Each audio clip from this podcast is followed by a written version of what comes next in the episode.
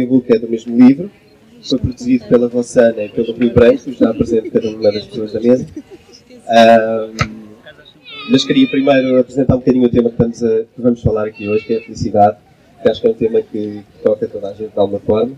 Há muitas formas de ser feliz. Um, a felicidade não é um, uma única coisa, não é um único objetivo, é se calhar um puzzle de muitas coisas que nós podemos encaixar na nossa vida e por isso nós encaixamos aqui um puzzle de pessoas diferentes, cada uma de uma área diferente, cada uma de uma experiência de vida diferente. Uh, se calhar muitos ou, ou, ou, todos nós acreditamos que somos felizes uh, e se calhar podemos partilhar um bocadinho daquilo que é a nossa experiência na, na vida e naquilo que desenvolvemos. Então, vou começar por aqui. uh, a, Joana, a Joana Souza trabalha em filosofia para crianças, uh, portanto, aqui em tom de brincadeira é a pessoa que pensa coisas. Uh, o Miguel Gisas é um empreendedor, é um empresário, é também um músico, uh, com quem eu também partilho alguma área de, de, de gosto na área da música, e, e, que também, e que também é feliz, é, é, feliz com aquilo que faz, é feliz na, seu, na, seu, na sua profissão, uh, e tam, também teve a felicidade de fazer o primeiro livro Não, que é, que é um livro musical. Será um dos únicos livros no mundo com esta experiência de leitura, acompanhada pela música, mas ele depois vai poder apresentar um bocadinho melhor isso mais à frente. A Rossana Polani é a autora do livro e do audiobook. Vão poder lê-la e vão poder ouvi-la, a voz dela no audiobook, que é um audiobook da própria autora, uh, que eu tive o prazer de acompanhar uma parte das gravações e que foi muito divertido. Uh, o Rui Branco é outra parte do divertido. Uh, é o criador do podcast português Falar Criativo, que já entrevistou quase uma centena de pessoas em Portugal. Sim. Pessoas que pensam também. Pessoas que, pessoas que pensam. Pessoas que tocam. Pessoas que tocam, pessoas que são felizes, pessoas que tocam outras pessoas. Sim, todas. Forma, todas elas. E que tem um projeto uh, que, eu acho, que eu acho apaixonante e que, e que sinto que o faz com muita paixão. Um, e o José Pedro Cobra, que é um advogado um, e que, não, que nas suas horas mais livres não faz stand-up comedy, faz comédia em pé. uh, e que também dessa forma consegue, consegue tocar pessoas e, e, e, trazer a felicidade para, para completar aquilo que é, que é a sua vida. Mas cada um falará melhor sobre si do que eu. Sim. E passo a palavra à Rossana, que hoje vai poder ter o prazer de moderar e estarmos Uau. aqui a provocar sobre a nossa felicidade. Ok? Força você. Então, começo por agradecer desde já a presença de todos e de vos dizer, um, tal como diz aqui o subtítulo do meu livro, que ser feliz não é nada fácil. Uh, dá imenso trabalho, passa por uh, um percurso que exige muito de nós, uh, mas vale a pena. No fundo é esse o grande, a grande mensagem que eu tento transmitir uh, através deste livro. Portanto, é um livro que, para quem já conhece, é uma compilação de 100 textos, fruto de investigação na área da psicologia. Uh, portanto, não são assim ideias só que, que, me caíram do céu, mas que eu tentei articular também com aquilo que me fazia sentido e com experiências minhas de vida. Um, e, e, e, aquilo que, que, a minha mensagem que eu acho que é mais relevante é precisamente esta: que para ser feliz é preciso a pessoa ter um, uma grande coragem, porque é preciso coragem para nos autoconhecermos, é difícil, é preciso coragem para nós enfrentarmos os nossos medos, porque todos nós temos medos, é preciso coragem para enfrentar os nossos obstáculos, os obstáculos que, que vão aparecendo nas nossas vidas. Um, e portanto é preciso coragem para uma série de coisas e isto dá tudo imenso trabalho, não é? Não é fácil, a felicidade não é uma coisa que nos cai do céu, não é uma, não é uma receita que nós podemos seguir até ao ler um determinado livro, um, mas exige um papel muito ativo da nossa parte. Exige um papel ativo de ir à procura, de explorarmos o mundo, não só o mundo exterior, mas também o mundo interior. Uh, onde é que nós estamos? O que é que nós queremos desta vida? Uh, que sentido é que faz esta vida? Até que ponto é que assumimos a verdadeira responsabilidade de sermos quem queremos ser, não é? Um, e isto tudo dá imenso trabalho. Um, e portanto eu propus para esta apresentação do livro. Este livro já, já tem vindo a ter vários filhotes, porque, porque tenho feito vários workshops à volta deste livro. Uh, depois, entretanto, um, com o Rui, temos este podcast semanal em que todas as semanas falamos sobre um texto do livro. Portanto, vamos atualmente no texto 39, para aí 38, 39. Esta semana é sempre uma grande galhofa no início e depois conseguimos entrar nas temáticas mais sérias, embora haja quem nos ouve só mesmo para a galhofa e depois para, porque acha que o resto é muito sério. Um, e pronto, e agora deu também uh, espaço para este audiobook, que foi mais um projeto super divertido que fiz com o Rui e que, e que espero que vocês, enfim, se calhar não se vão divertir tanto, mas que, que vos inspire para uma, um caminho de vida onde sejam vocês próprios a, a traçar o vosso percurso e a fazerem aquilo que querem e a irem atrás dos vossos sonhos. Eu tenho aqui comigo, convidei estas quatro pessoas que me inspiram, inspiram-me a escrever, inspiram-me precisamente a relembrar que a felicidade é, um, é uma construção diária, não é? É um percurso que não termina nunca e isto para algumas pessoas assusta, para outras, como é o meu caso, acha que é maravilhoso porque assim temos sempre coisas a aprender e a fazer e a explorar. Uh, e portanto é isso, é um percurso que não tem fim e por isso é que é bonito, só tem fim quando morremos, digamos, não é? Portanto, eu começaria se calhar por passar a palavra aqui ao Rui Branco, está já aqui ao meu lado, uh, um bocadinho no sentido de perceber como é que eles uh, acabam por, por ter vidas felizes ou o que é que fazem para ser feliz, digamos assim. Obrigado. Um, Queres este Rossana? A questão, a questão da felicidade, um, como okay. a própria Rossana estava a dizer, é uma questão muito complexa. Uh, e eu percebo que uh, aquilo que me faz feliz é aquilo que também me, me faz infeliz. Porque uh, eu vou dar um exemplo muito prático: é eu gosto de aprender, mas o gosto de aprender faz-me sempre essa insatisfação de nunca saber tudo. Por isso, eu ontem, eh, por acaso, li uma coisa muito engraçada que o sofrimento e a felicidade são duas partes de uma cobra. Uma é o rabo e outra é a cabeça. A questão é, faz sempre parte, fazem os dois parte da cobra. E, e, e uma pessoa uh, que queira só as partes boas nunca vai ser feliz. Isso eu tenho percebido porque, como o próprio título diz, ousar ser feliz implica uma coragem até de estar uh, com aquilo que nos incomoda. Que a felicidade vem quando ultrapassamos as coisas que nos vão incomodando, que são sempre obstáculos que vão surgindo. E, e, e nós muitas vezes queremos automaticamente apagar aquilo que nos incomoda e ficar só com aquilo que nos agrada. Uh, por isso é um esforço diário que dá trabalho, uh, mas compensa. Mas é isso que eu tenho sentido e, e eu também vejo no, no podcast do Falar Criativo. Um, há momentos em que eu fico à toa quando tenho um convidado à frente, quando estou a fazer a entrevista, uh, dá-me uma branca e fica assim. O que é que eu lhe vou perguntar? o branco. O branco dá-lhe uma branca, sim. Exato. Uh, e, e, e, é engraçado depois perceber que se eu conseguir estar naquele momento em que fiquei com a branca, ela deixa de ser branca. Casa com branca. De, deixa de ser, deixa de ser e, e, e eu consigo ficar contente com mais uma barreira que eu ultrapassei, com mais uma coisa neste percurso que, como a, a Rossana estava a dizer, uh, nós gostávamos de pensar que quando eu, por exemplo, vou dar o teu exemplo, quando eu acabar de escrever um livro eu sou feliz e chegamos à conclusão que acabamos de escrever o livro e não, não somos felizes como esperávamos. Ó, quando eu, eh, lembro-me quando eh, estava a tirar o curso, quando eu acabar o curso, aí é que eu sou feliz. Não sou. Quer dizer, tenho alguma felicidade, mas não sou feliz. Uh, quando eu uh, tiver o primeiro filho ou qualquer coisa, sou feliz. Quando tiver casado, sou feliz.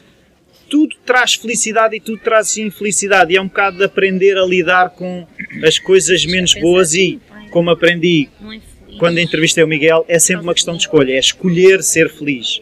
Em todas as situações temos essa oportunidade de escolher ser feliz. Porque coisas que nos vão causar infelicidade e que nos vão incomodar, haverá sempre. Vamos bater palmas, Obrigada, Rui. É, é, de facto muito importante esta. Eu costumo dizer que a felicidade inclui o sofrimento, não é? Porque a felicidade passa por conseguirmos viver a plenitude do ser humano E, e, a plenitude também passa pelo sofrimento e pela dor e por, por, por, pelas emoções ditas negativas. Um, vou passar então agora a palavra à Joana, Ui. para ser uma menina agora. Ok. A Joana faz uma, uh, dedica-se a uma atividade, uma das que eu acho que é deliciosa, não é? Uh, o que tu fazes com as crianças. E se calhar a pergunta que eu te fazia, a pergunta que eu te fazia é até que ponto é que tu sentes um, que o trabalho que tu fazes torna aquelas crianças adultos mais felizes, de certa maneira? Não sei, fala um bocadinho. Vou ter que esperar que eles cresçam. Sim. e depois pergunto-lhes. Tá. Uh, o meu trabalho, o meu trabalho é, é, é, realmente um desafio. É um trabalho muito feliz, mas tem muito sofrimento. Porque pedir a 26 crianças numa sala que se sentem ao final do dia para pensar sobre qualquer coisa não é realmente uma tarefa muito fácil. Uh, mas mas é, é isso realmente que me, que me faz feliz uh, e é, é, esse o projeto em que eu acredito. Este é um projeto onde por vezes é muito difícil explicar o que é que nós estamos a fazer, porque o pensar não é uma coisa palpável. Nós não, não arrumamos pensamentos dentro de um saco e levamos para casa, ou não arrumamos, não temos uma gaveta de pensamentos. Temos, na no, como dizem os meninos, na nossa mente, não é? ou no nosso coração. Uh, e realmente não é muito fácil de explicar o que é que se faz. É mais fácil experimentar e perceber como é que acontece. É um trabalho de processos, uh, onde mais não é muito importante os resultados, portanto não há respostas certas à partida, estamos todos a descobrir. Uh, e é isso que eu acho que, que, que é, é se calhar aí que eu encontro uma ponte para aquilo que é a felicidade. A felicidade também não é um resultado, é um processo. E há dias bons, há dias maus, há dias que são muito maus, depois há uns dias que são muito bons, e nós temos que ir encarando isto, temos que encarar a realidade tal qual ela é, porque não dá muito para fugir. Uh, e, e há, uma, há, uma, há uma coisa que eu costumo dizer que é, tal como a Alice no País das Maravilhas, eu também, quando, quando me levanto, quando acordo todos os dias, pensei seis coisas impossíveis antes do pequeno almoço. Seis, no mínimo. Depois o resto do dia é tentar tornar algumas delas possíveis e tenho perfeita consciência que não vou conseguir fazer, não vou conseguir tratar das seis naquele dia. Mas é sempre estabelecer aquele foco, aquela meta, daquilo que é, que, é, que é o meu propósito, que é o meu objetivo. E eu acho que isso é muito importante e haver essa. Não sei até quanto as minhas aulas contribuem para. Uh, bom, eles no final às vezes sorriem, o que é bom, não é? Devem estar felizes. Uh, não, não, acabam a chorar? Não ficam a chorar. Pronto. Portanto, se calhar é um bom dado para. Devem estar um bocadinho felizes, Sim. não é? E abraçam-me, não sei o quê, não devem gostar de mim. É a conclusão que eu tiro, mas eu não sei até que ponto eu estou a, a contribuir efetivamente para a felicidade daquelas crianças, com o trabalho que faço com elas, mas sei que estou a torná-las, pelo menos, uh, crianças mais esclarecidas, porque hum, eu ainda ontem estava a fazer oficinas de filosofia com pessoas crescidas e as dificuldades que, que essas pessoas crescidas tinham a pensar eram muito idênticas às dos meninos mais pequeninos. Uh, nós temos confusões, dizemos coisas que não fazemos, fazemos coisas que não dizemos. Portanto, isto tudo faz parte da vida. É preciso também nós estarmos reconciliados com essa, com essa nossa confusão, é? digamos assim. Uh, e o meu trabalho é esse. E é um trabalho, de certa forma, até é um bocadinho egoísta, porque eu, enquanto faço esse trabalho com eles, estou a fazer um bocadinho esse trabalho também para mim. Portanto, e todos os dias me questiono e todos os dias uh, descubro qualquer coisa de novo uh, com os pontos de vista que me são apresentados em, em sala de aula não só com os meninos, mas também com as pessoas crescidas. Também se consegue aprender. Ontem uma das perguntas que tivemos a tratar era quando formos grandes vamos deixar de aprender. Se é possível deixar de aprender. Não. Pronto, foi muito, foi muito polémico. foi mesmo muito polémico. Aprender é uma das coisas que também me deixa muito feliz. Mais do que uhum. ensinar. Uh, apesar de ser isso que eu, que eu faço agora. E eu acho que o aprender nós fazemos nestes momentos em que vamos qualquer coisa dos outros para nós, uh, destes, deste trocar de ideias, Uh, e espero que hoje seja um final de tarde feliz para todos. Pelo menos Lisboa está com uma luz bonita, está um bocadinho de vento, mas vamos ignorar. E há coisinhas boas para comer aqui. Obrigada, sejam felizes e verdadeiros. Obrigada. Obrigada, Joana. Houve uma das coisas na, na, na tua entrevista, houve uma entrevista assim com o Rui que eu ouvi que achei muito interessante, é, é tu ajudares as crianças a, a pensar o sentimento, não é? Era assim qualquer coisa do género, ou seja, não haver só um pensamento racional e lógico, que tanto nos ensinam nas escolas, não é? Que também há, que também há. Que também há, também ou, há. Mas, mas também desenvolver a parte emocional e, e, e é esse pensar com o sentimento Eu tenho, que achei muito delicioso. Tenho, tenho precisamente um projeto na área da filosofia para crianças que se chama Sentir Pensamentos, Pensar Sentidos. Tem muito a ver com esta. Muitas vezes aquilo que eles dizem do, que é o pensar, tem muito a ver com o que sentem e, e realmente só através do pensamento e da linguagem ou de um desenho, ou da forma como eles estão a exprimir, é que nós percebemos o que é que eles pensam, mas muito também daquilo que sentem. E a forma como, como a realidade os toca, não é? E aquilo que eles. E a forma como eles depois reagem perante aquilo e, e, e a, reagem e agem perante aquilo que os, que os convoca. Portanto, aquela coisa do pensamento racional, puro, isso nem nos livros do Descartes, mas isso é outra discussão. Com pessoas da filosofia, mas uh, o pensar não está isento do sentir, porque nós somos um todo, portanto, uh, e, e, é muito isso que eu, que eu, que eu tento fazer com os meninos e, e vou explicar de uma forma muito simples. Sempre que posso, eles fazem uma avaliação das aulas, e na avaliação das aulas eles podem dizer o que é que gostaram, o que é que não gostaram, o que é que aprenderam e o que é que sentiram. Depois só têm que dizer porquê.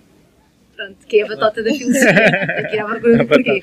Mas, mas há espaço para eles dizerem isso, porque eu acho que é importante haver essa, esse, essa componente do sentir naquilo que é também o pensar. Claro, claro.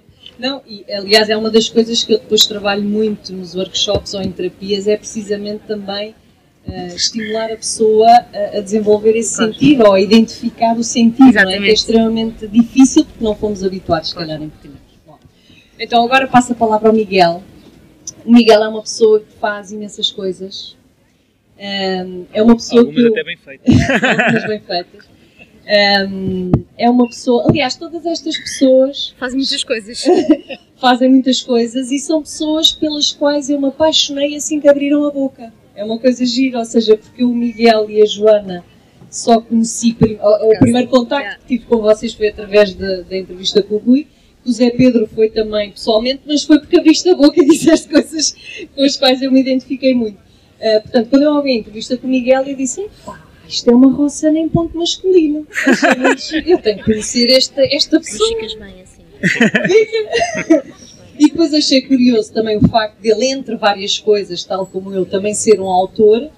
Uh, o meu livro tem ilustrações, o dele tem músicas, um, e acho que há aqui vários pontos em comum, embora o dele seja um romance e o meu não. Mas passo-te a palavra para falar sobre o, o que é para ti ser feliz e como é que tu fazes isso na tua vida. Obrigado. Boa tarde a todos. Um, meu nome é Miguel Gidas, sou economista uh, de profissão e de formação uh, e não tem muito, de facto, não dá não há uma ligação muito grande entre um economista, a partida, e a felicidade. Eu nem sequer percebo porque é que eu estou aqui. uh, a verdade é que felicidade tem alguma ligação com, com a alegria e a alegria tem alguma ligação com o palhaço, e se calhar foi por causa disso. mas vamos esperar que não tenha sido. Na verdade, eu gostava de começar, começar esta apresentação com aquelas coisas que os formadores fazem, que é fazer uma pergunta à audiência. E vou-vos pedir que ponham a mão no ar quem aqui acha que é feliz. É, mesmo assim. Muito bem, já temos uma série de gente feliz aqui, que é bom. Agora vou-vos perguntar quem é que aqui acha que é sempre feliz. Ah. claro, claro. Palmas, palmas aqui esta menina. Já teve uma é oficina de filosofia comigo. Claro, foi por causa disso. Eu, uh, somos dois. Eu também acho que sou sempre feliz. E, e, acho que sou sempre feliz não é de sempre. Uh, sou sempre feliz desde um clique que me aconteceu há cerca de 10 anos, quando eu uh, fazia parte de uma multinacional, era um gestor de, de uma multinacional que na altura comprou outra multinacional e juntaram-se duas culturas e houve um choque muito grande de culturas e as pessoas não estavam a dar bem. E então a direção resolveu mandar os gestores de topo para a Alemanha para terem um curso sobre felicidade. E eu cheguei à Alemanha uh, e dou de caras com um tipo com cerca de 50 anos, cabelo comprido encaracolado, estilo rocker dos anos 80, já com cerca de 50 anos, Iron Maiden numa t-shirt, e ele diz-me: Vocês daqui a 3 dias uh, vão saber o segredo da felicidade. E eu só pensava: Bom, vim para aqui perder 3 dias, tenho tanto trabalho em Lisboa. A verdade é que ao fim de 3 dias eu descobri o segredo da felicidade. E esse segredo é aquele que eu gostava de partilhar convosco, embora, como a Rossana disse muito bem, dá muito trabalho. Usando aqui o título, dá trabalho, mas compensa. Mas dá muito trabalho. Mas são coisas tão simples, mas que dão trabalho. E esse é o nosso problema. E o que é que ele nos disse? Ele falou-nos de um rio e disse: a nossa vida é um rio que nos traz coisas boas e coisas más. Nós não controlamos o rio que nos chega. O que nós sim conseguimos controlar é a forma como lidamos com as coisas que vêm ter connosco. E, e no final, ele faz-nos uma pergunta e diz: Agora vocês vão se juntar aí em grupos e vão, vão dizer o que é que vocês acham que é a felicidade. E nós dizíamos: A felicidade é termos os nossos sonhos todos concretizados. E então, ele perguntou-nos assim: Então agora imaginem que têm os vossos sonhos todos concretizados. Okay? Estão felizes e nós estamos. Muito bem. O vosso, o vosso rio vai continuar a vir e vai continuar a trazer coisas boas e coisas más. Vocês concretizaram tudo. Quer dizer que agora vem uma coisa má e vai-vos estragar os planos. Portanto, essa felicidade que vocês falam vai ser estragada. Portanto, não pode ser uma coisa permanente. Vocês não podem ser sempre felizes. Portanto, isso não é felicidade. Então, voltou-nos a falar do rio e disse-nos: Este rio vai-vos trazer coisas boas e coisas más. Quando trouxer coisas boas, aproveitem.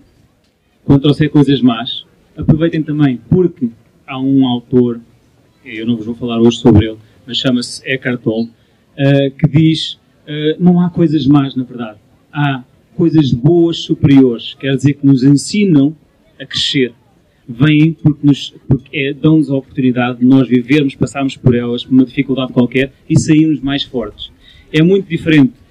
Eu vou-vos contar uma anedota meio estúpida, não faz sentido nenhum, mas acho que se aplica aqui um bocadinho. Há dois miúdos, irmãos, que recebem uma prenda de Natal. Um deles recebe uma bicicleta e outro recebe uma bosta de cavalo. Ninguém recebe uma bosta de cavalo no Natal, mas é só para fazermos aqui uma, uma ilustração. E então desembrulham e o que diz, o que recebe a bicicleta diz: hum, Eu vou pegar nesta bicicleta e vou cair e vou-me magoar. Isto é uma tristeza. E o outro diz: Eu ganhei um cavalo, só não sei onde é que ele está. Portanto, aqui a grande diferença é de facto a forma como nós olhamos para as coisas e como nós conseguimos ser felizes com aquilo que nos acontece. E às vezes as pessoas vão, vão questionar, então, mas isto de facto é sempre assim? E com as pessoas que, de, que. E com a morte, como é que se lida? Tudo na vida nos pode trazer um ensinamento. Tudo nos pode fazer crescer. É só questão de nós vermos a coisa pelo lado positivo. Nós estamos aqui na Feira do Livro. Este foi o ensinamento que eu recebi aqui há uns anos, depois tive que o desenvolver e eu vou tomar a liberdade de partilhar convosco três livros que a mim me marcaram depois disto. Já que estamos na Feira do Livro, partilho livros que me marcaram e que me conduziram para ser um bocadinho mais feliz. O primeiro chama-se Conversas com Deus.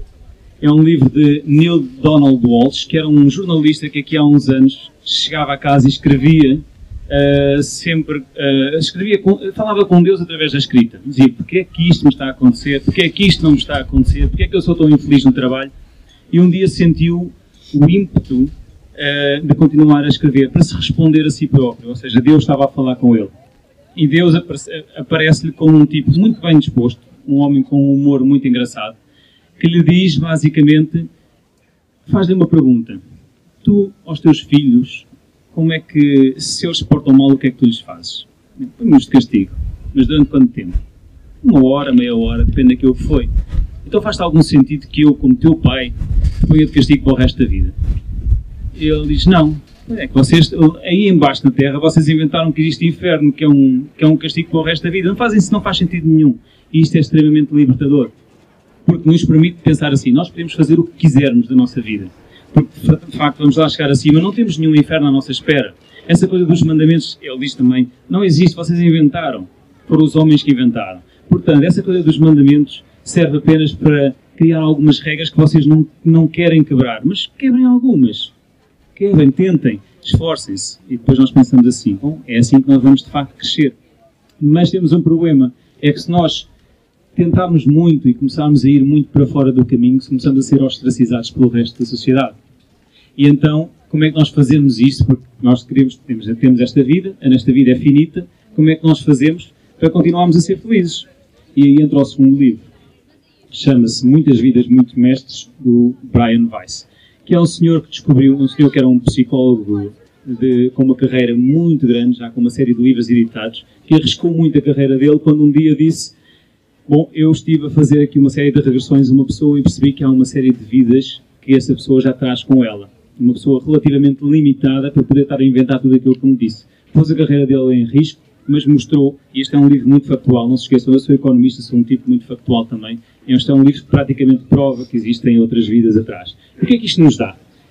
estas vidas todas e esta prova de que existem outras vidas faz com que nós pensamos que afinal a nossa vida não é tão limitada como isso, não é tão pequenina. Nós vamos morrer amanhã ou daqui a 30 anos e depois vamos ter outras vidas para a frente. Eu já tenho 300 vidas para trás, se calhar, eu acredito nisto.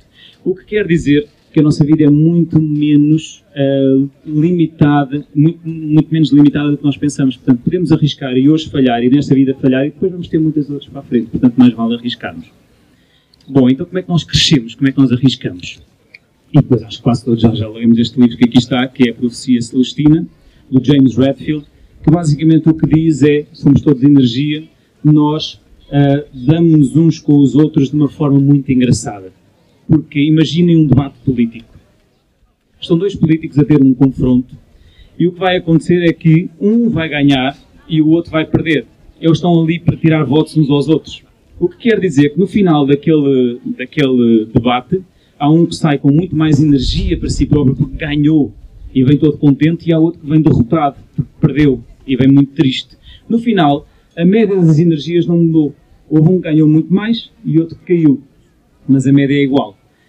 Essa energia não gera nada de valor ao mundo, porque há um que sai mais feliz e outro sai mais infeliz. Mas há outro tipo de energia que gera alguma coisa, que é quando nós, por exemplo, vamos a um café e falamos com o senhor que nos está a servir a bica e ele está um bocadinho chateado e nós a percebemos e nós temos uma palavra de conforto para com o homem. Falamos do Benfica que foi campeão, por exemplo, sabemos que o homem é do Benfica e o homem fica todo contente.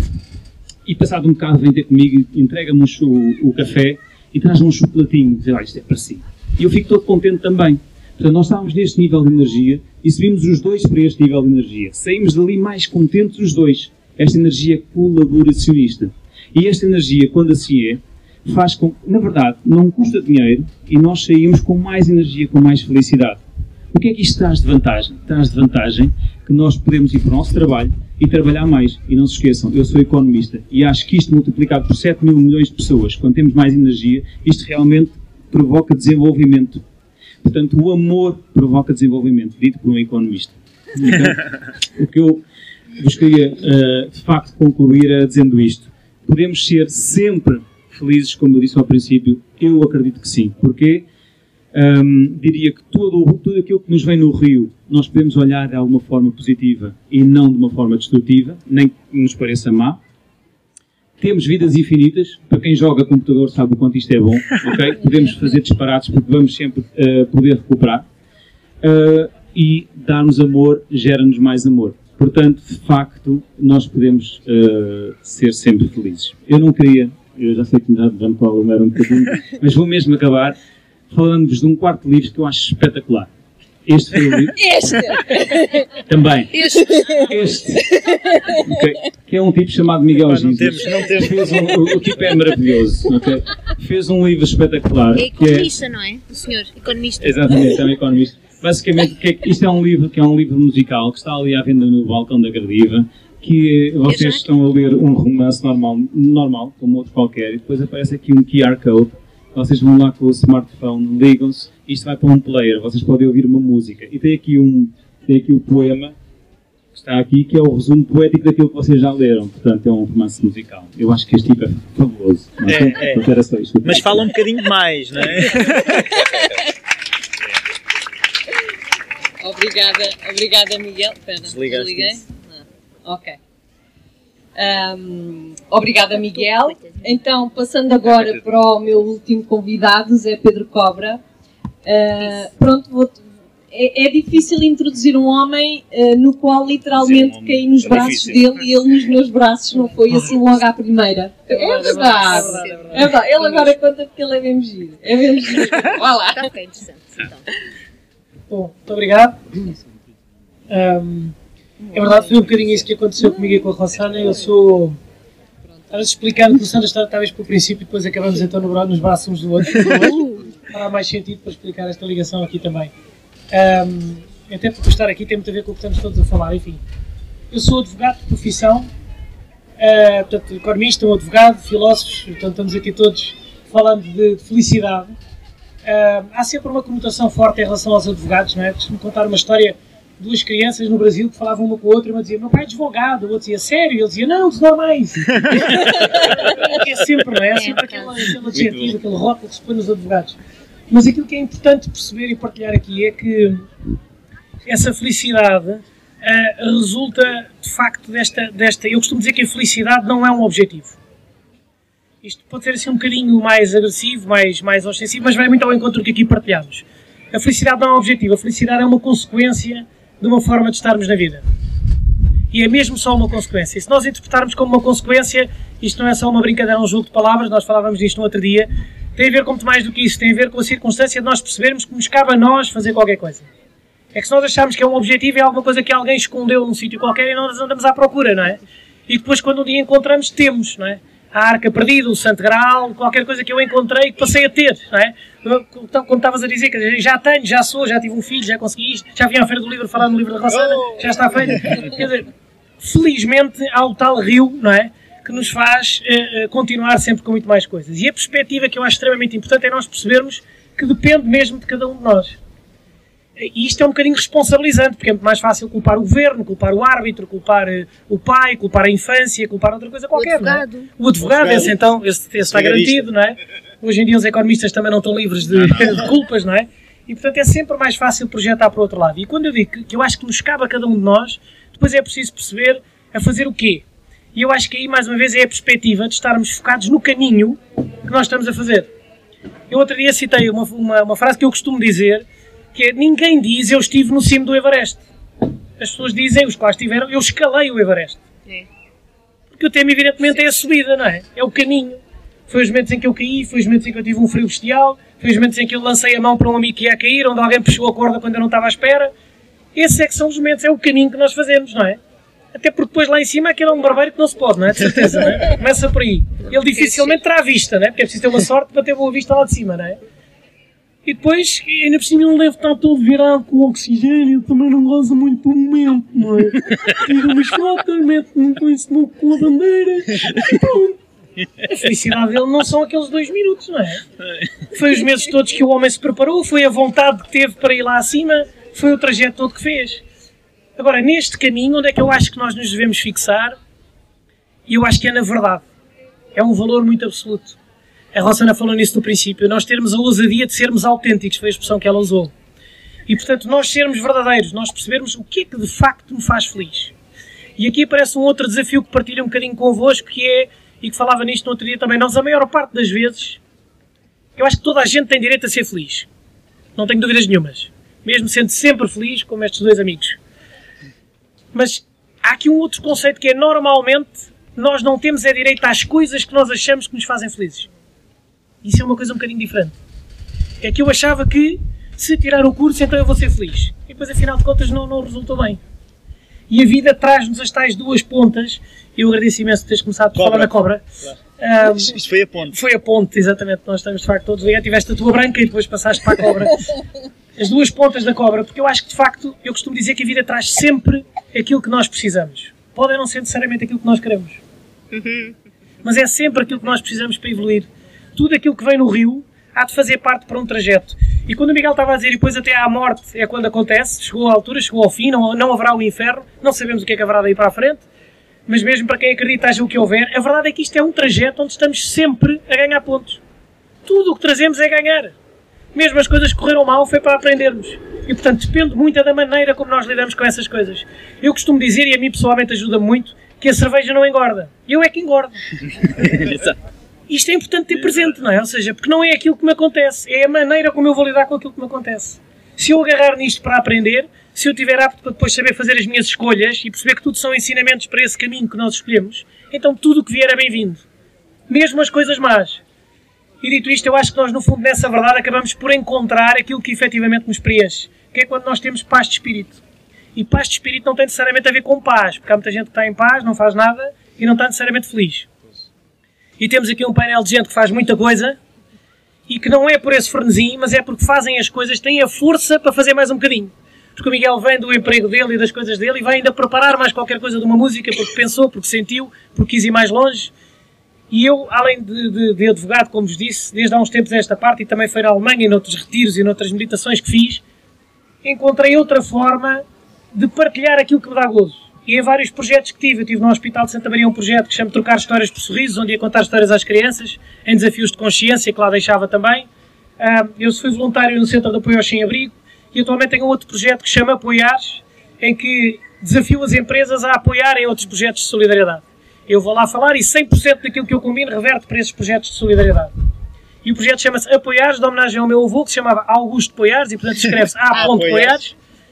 Obrigado por apoiares, porque o meu avô era casa-piano, e portanto uma pessoa que sofreu na vida uma série de circunstâncias que nós, na maior parte de nós hoje em dia temos, e ele agradecia tudo na vida, percebem? Mas tudo. Nós íamos comer um bitoque ranhoso num sítio qualquer, ele dizia, está ótimo, este bife é maravilhoso. Muito bom, este bife é um bife, quer dizer, é lijo. Não, não, está muito agradável. Um empregado muito simpático, o homem nem falou connosco, quer dizer, ou seja, tudo era maravilhoso. Estão a ver o António Silva, é maravilhoso. É era isto, não é? E isto tem a ver com, com, com eu estou a terminar, porque tem a ver com esta outra forma de estar, que é nós termos humildade perante a vida.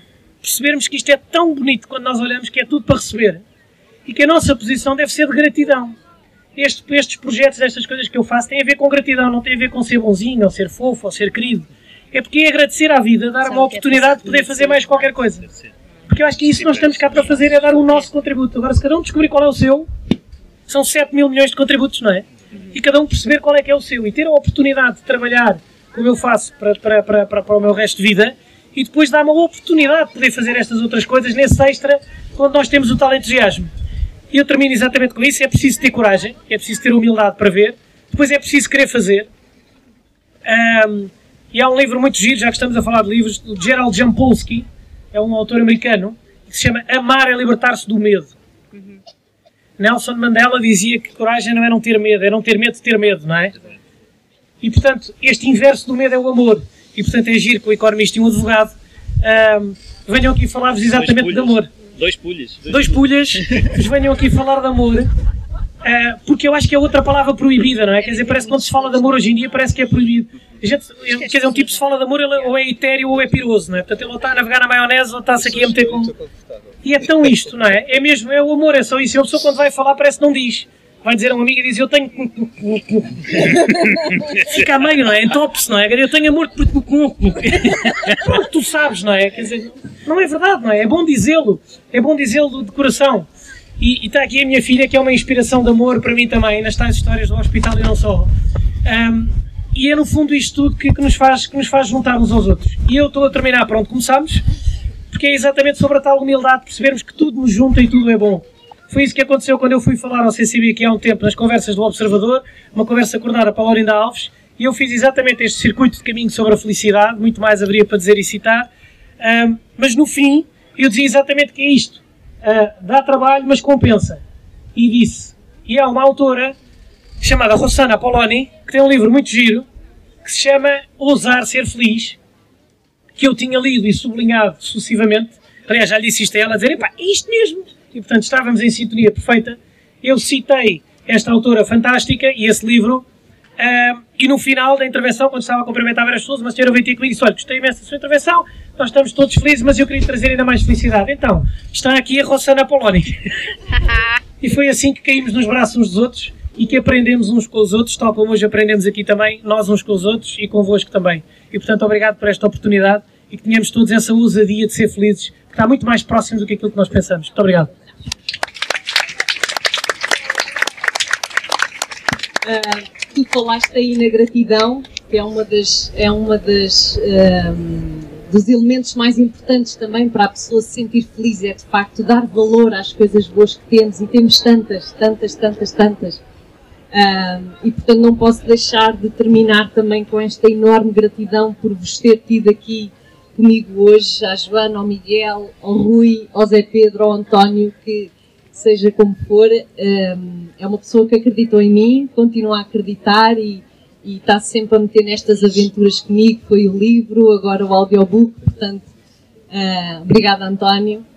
Um, uh, pronto, e a propósito de gratidão, também agradecer a todos vocês, algumas caras conhecidas, outras passam a ser mais conhecidas uh, por estarem aqui também com este ventinho. Põe uns livros mais uh, pesados. A minha ideia também era, não sei se temos tempo para isso, se calhar já não muito, mas pronto, abrir espaço ao público seria até às oito, se calhar ainda temos abrir espaço ao público para, para eventuais perguntas que queiram fazer a alguma destas pessoas, que acho que cada um deles, com as suas ideias, acabou por resumir muito bem aquilo que também eu tento transmitir uh, no meu livro. Então, estamos abertos a perguntas, não sei se. Como é que se treina para ser feliz? Não há treino. Quem é que queres que responda? Treina-se todos os dias. O Miguel. Todos os dias. Eu vou-te contar uma história que aconteceu quando eu comecei a treinar para ser feliz. Eh, eu vinha na autostrada e vinha, vinha no carro e vinha a falar ao telefone, distraído. Ia para uma reunião e já estava relativamente em cima da hora. E quando vou para sair, não saí, porque vinha distraído na conversa, não saí. E tinha acabado de ter este curso há pouco tempo. Uh, e eu fiquei irritadíssimo. Passei completamente. Toda a gente, se estivesse ali dentro as pessoas, iam ouvir-me dizer todos, todas as janeiras do mundo, foi aquilo que eu fiz. Uh, e de repente parei e disse: Espera lá, deixa-me lá começar a pensar como é que eu posso ser feliz com isto. E então, um, em vez de ir estressado todo aquele caminho, não sei quantos quilómetros, 20, 30 quilómetros que eu tinha até à próxima saída, e voltar para trás sempre estressado a dizer muitas asneiras outra vez, até chegar ao sítio atrasado e sempre a dizer asneiras e chegar lá já nervoso e depois nervoso a reunião já não ia correr como eu queria, resolvi ligar para o senhor e dizer, olha, aconteceu isto, vou chegar atrasado. E ele, ah, tudo bem, não há problema, chego quando quiser. E eu fui aproveitar a vista. Portanto, eu optei por ser feliz naquele momento. Isto são pequenas coisinhas, isto não é nada. Mas nós não começamos pelas grandes coisas. Nós começamos pelas coisas do dia a dia. No outro dia, eu já contei esta história, algumas pessoas estão aqui. Eu deixei cair a chave naquele sítio do carro onde nós nunca podemos deixar cair a chave, que é entre o travão de mão e o banco, porque ela fica ali presa. E eu pensei assim, não, eu vou ser feliz. e olhei para a chave, enchi a mão e consegui apanhar aquilo, assim que apanhei aquilo, cai-me o telemóvel no mesmo sítio. E eu, eu vou ser feliz outra vez. E disse, e ri-me, e disse, não és tu que vais ganhar, sou eu. E, e apanhei, e saí do carro, muito feliz. Isto são coisinhas de nada, mas é assim que se começa. Não se começa com as grandes flexões, começa-se com os pequenos abdominais.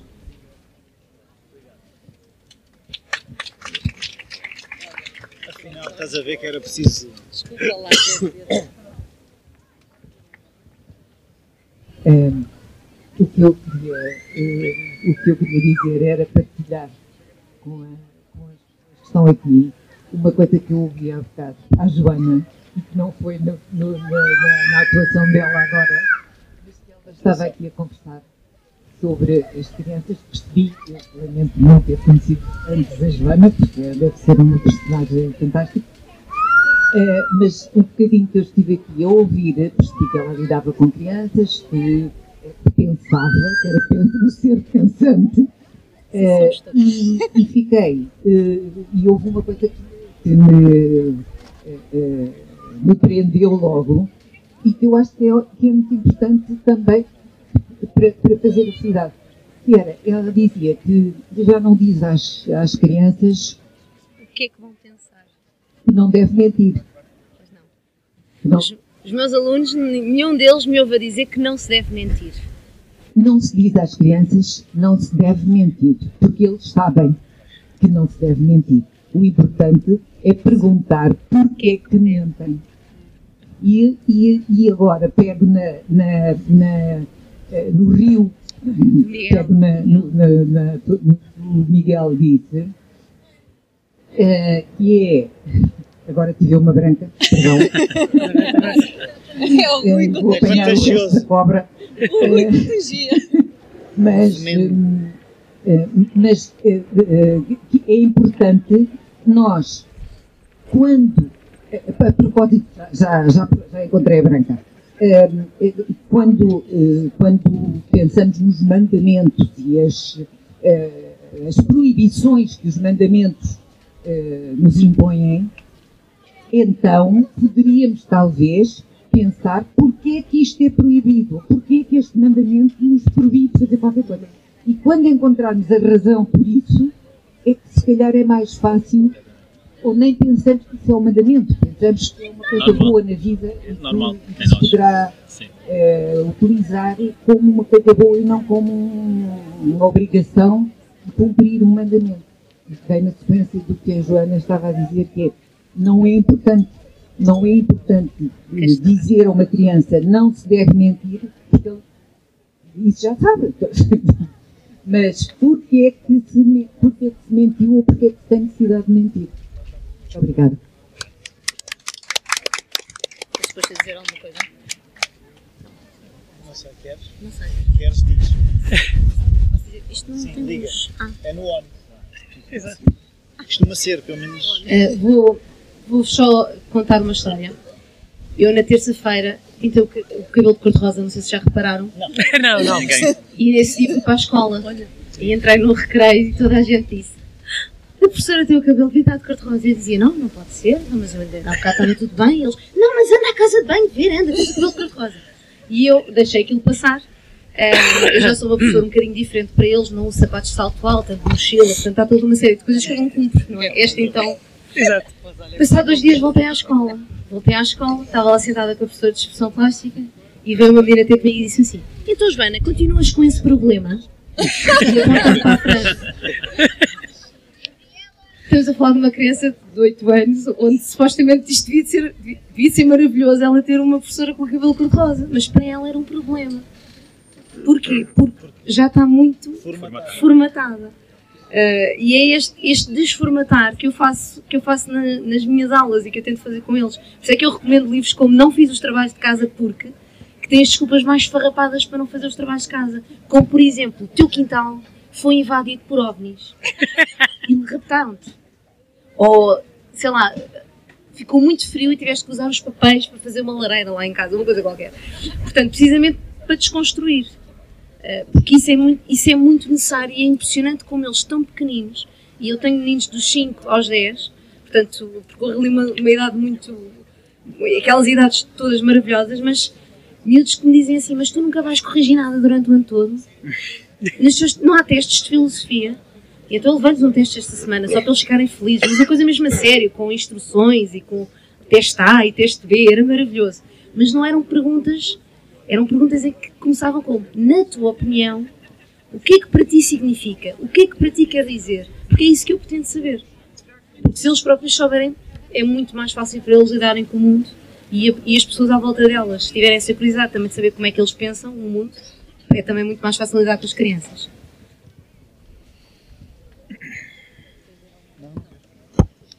Ok, então se calhar terminamos, não é? Não sei se alguém tem mais alguma questão que não se aguenta. Não. Pronto, já começa a estar de escote e, e pronto, está bem que a felicidade inclui o sofrimento, mas pronto, também. Olha, temos ali uma menina com uma pergunta. É Madalena, não é? Madalena. É melhor. Boa tarde.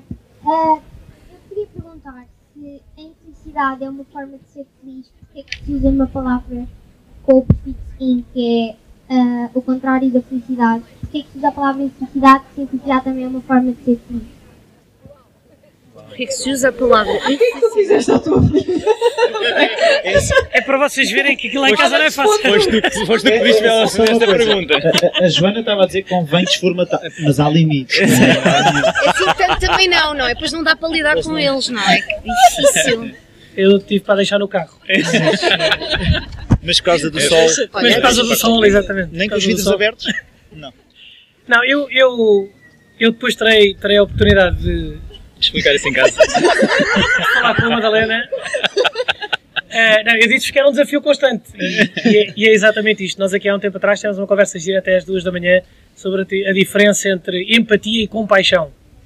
Ou seja, para se perceber a diferença que é ser empático é estar no sítio onde o outro está a sofrer. Mas perceber que o sofrimento do outro é uma oportunidade de dar amor, isso já é compaixão, é ver naquilo que são as infelicidades da vida exatamente a oportunidade de poder ser feliz. Ou seja, ser empático com o outro é, perceber, é, é- é ver a notícia triste na televisão e ficar a sofrer com o outro. É perceber que numa, que numa infelicidade há uma oportunidade de dar amor e de viver com paixão, é perceber que em cada sítio mau eu posso lá ir dar a luz e no fundo posso agarrar no candeeiro da tal rua e levá-lo um bocadinho mais para cima. E portanto, nós, nós falávamos exatamente sobre isso aqui há um tempo. Uh, mas, eu, mas eu acho que o Rui é que podia dar aqui uma palavrinha sobre isto, porque tu é que falaste sobre os dois lados da cobra, a rapariga chama-se cobra, portanto agora desenrasca-te. Eu quando falei os dois lados da cobra, não, não era de uma família em particular.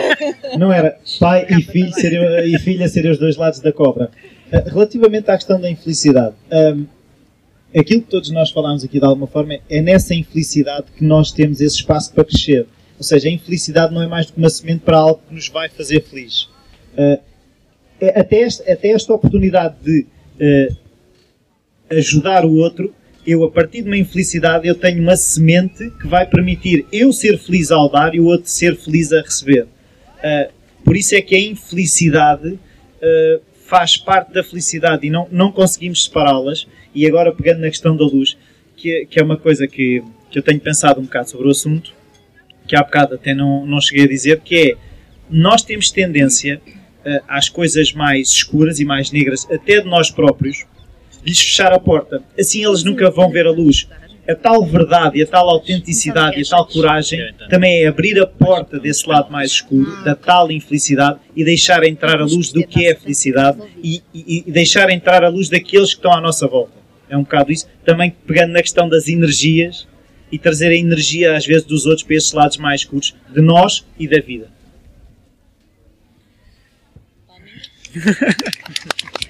Ora bem, há aquele provérbio africano que diz: se quiseres ir rápido, vai sozinho, se quiseres ir longe, vai acompanhado.